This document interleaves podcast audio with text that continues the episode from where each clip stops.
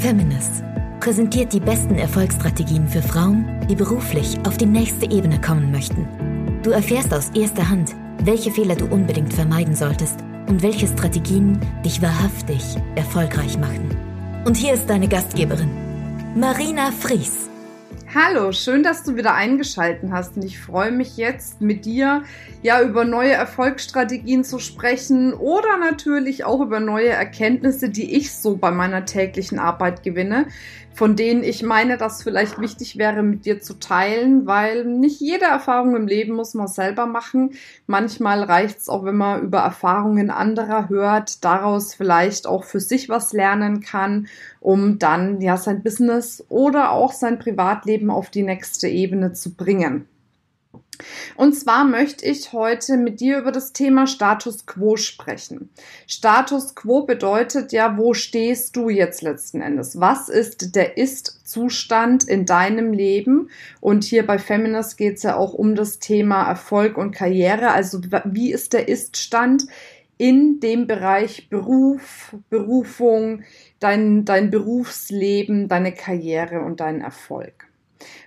Und das ist was, das ist mir jetzt so in den letzten Tagen ganz massiv bewusst geworden, dass ich mich vielleicht in der Vergangenheit noch viel zu wenig mit meinem Status quo auseinandergesetzt habe. Ich habe zwar mal immer darüber irgendwelche Seminare gemacht oder Coachings oder Bücher gelesen, hab's aber in der Tiefe noch gar nicht so für mich begriffen, was dieses Thema Status quo eigentlich für mein Business bedeutet.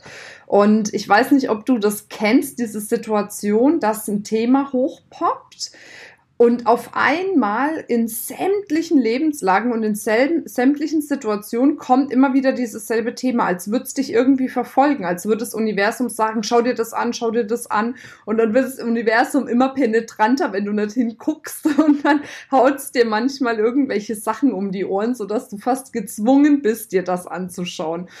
Ja, und so war es bei mir jetzt letzten Endes mit dem Thema Status Quo, weil ich bin ja von meiner Persönlichkeit her so, dass ich einfach mal äh, eine Idee habe und dann renne ich drauf los. Und dann gucke ich ähm, und überprüfe, wie kann ich es am besten machen.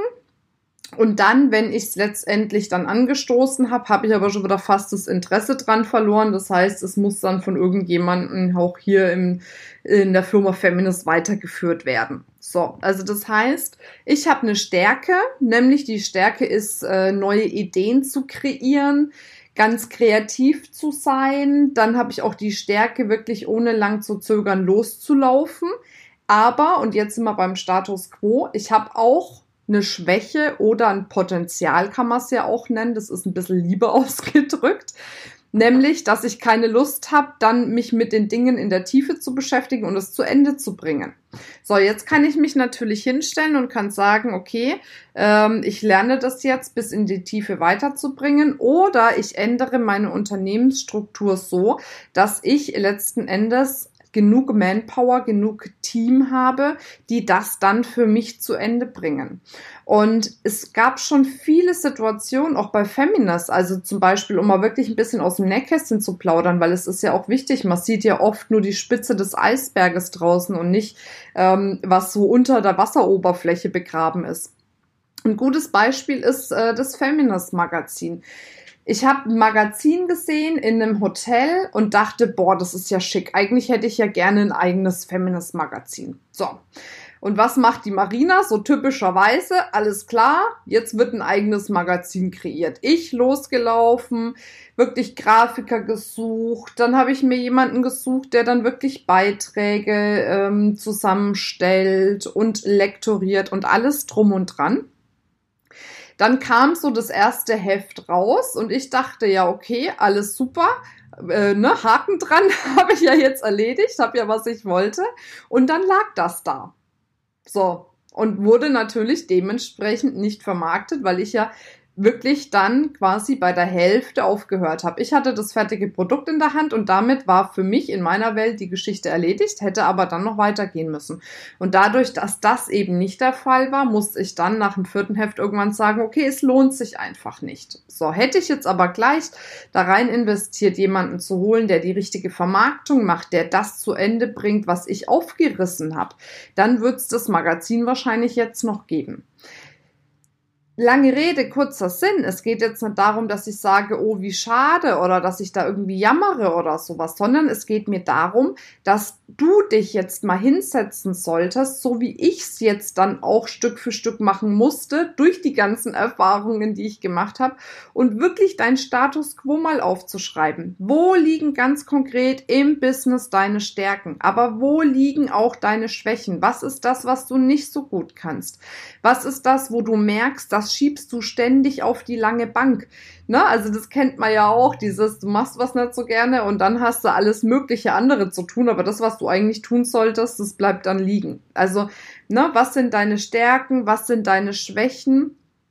Und dann frag dich auch mal, was will ich denn überhaupt machen innerhalb meines Unternehmens? Was ist denn das, was mir wirklich Spaß macht? Auch da mal ähm, den Status quo aufschreiben. Und was ist das, was mir keinen Spaß macht? Und überlegen, ob es dafür eine Ressource gibt innerhalb meines Unternehmens oder es muss jemand vielleicht neu reinkommen, der diese Dinge übernehmen kann. Aber das ist quasi so eine Grundlagenarbeit, kann man sagen, die hätte tendenziell ganz von Anfang an schon gemacht werden müssen. Bei mir auch. Und falls du es noch nicht gemacht hast, bei dir auch um letzten Endes dein Unternehmen richtig gut aufzustellen und in richtig gute Bahnen zu lenken. Also, falls du es noch nicht gemacht hast, nimm dir die Zeit und schreib dir das ganz genau auf und stelle dann dein Team, dein Umfeld so auf, dass du das kompensierst, was du nicht so gut kannst. Auch wenn du vielleicht noch am Anfang bist. Du musst ja nicht unbedingt gleich jemanden fest bei dir einstellen. Zum Beispiel reicht es auch, wenn du wirklich pfiffige Studentinnen nimmst oder Studenten nimmst. Da hast du dann die Möglichkeit, flexibler von der Arbeitszeit zu sein und hast dadurch natürlich nicht so viele Ausgaben, wie wenn du dir jetzt gleich jemanden fest anstellst. Nur du musst immer bedenken, in der Zeit, wo du jemand anderen für dich arbeiten lässt, solltest du wirklich dann einkommensproduktive Aktivitäten machen, weil sonst bringt es nichts. Wenn du in der Zeit irgendwie deine Buchhaltung machst, währenddessen du andere bezahlst, andere Tätigkeiten zu machen, ist das natürlich sinnlos. Ne? Also du musst dann wirklich einkommensproduzierende Aktivitäten machen. Dazu kann ich gerne auch nochmal einen Podcast machen äh, zu einer späteren Stunde, aber das ist jetzt erstmal das, was ich dir mitgeben wollte aus eigener Erfahrung Kümmere dich frühzeitig darum, deinen Status quo zu ermitteln, dann kannst du dein Business wirklich auf die nächste Ebene bringen. Und dabei wünsche ich dir super viel Spaß, super viel Erfolg und eine ganz wundervolle Zeit für dich. Bis dann, deine Marina. Abonniere unseren Podcast, wenn er dir gefällt. Und natürlich freuen wir uns auch sehr darüber, wenn du uns einen positiven Kommentar gibst oder auch den Frauen in deinem Umfeld von unserem Podcast erzählst.